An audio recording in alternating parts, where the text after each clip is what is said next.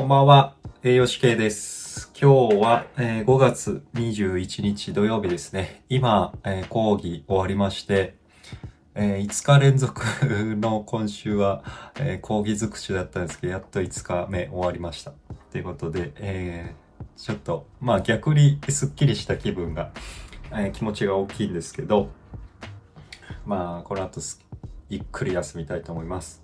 で今日は、えーヒューマンサービスの講義と、えー人事管理育成論の講義がありました。で一応来週から、えーヒューマンサービスに関しては、えーまあ、事例検討という形で、えまあ、ヒューマンサービス、まあ、自分の中では、えこういう方にこういう対応したけど他の職種から見ると、えどんな対応があるのかっていうところを、ま、話し合うっていうような機会があります。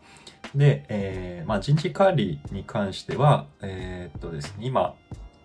あの、各病院とか施設とか、えーまあ、役所でもそうですけど、で、起きてる、まあ、人事管理の問題点とか、えー育成の中で感じた疑問とか、そういうところを、えー事例出して、えー共有して、えーこういう対策があるんじゃないかっていうところで、えー看護と、えーまあ、リハと社会福祉と栄養士が、えー話し合うっていう形になってます。で、まあちょっと今日、えー一つあって、えーまあ気になったことですね、で人事管理の中で、まあ、栄養領域、まあ、栄養士の人事管理に関してはやっぱりこう厨房関係の、まあ、トラブルというか、まあ、人事に関して、まあ、皆さんも 感じられてる部分は多いかもしれないですけどがやっぱりメインで、うん、なかなかあの病院とか施設、まあ、他の、えー診療科あまあかまあ、コメディカルもそうですけど、に、えーまあ、ブラックボックス状態なので正直、あの、全然、こう、トラブル、日頃栄養士がどういう、えー葛藤をしてるかっていうのが、まあ、まあ、全然イメージもできないし、わからないっていう現状だったので、やっぱり他の職種からも、なかなかこうしたらいいんじゃないっていうのが、えー突っ込まれづらい、えー状況だったなっていうような思いました。まあ他の、えー科に関してはやっぱり病棟で、えーどうしていくかとか、まあその若いスタッフの対応どうしたらいいかとか、えーそういうようなことがメインですね。で、若い。で、まあ中堅がどうしどう動いたらいいかってとこですね。で、まあ栄養士って厨房に入られてる調理師さんとかパートさんって基本的に自分より断然年上の方が多いので、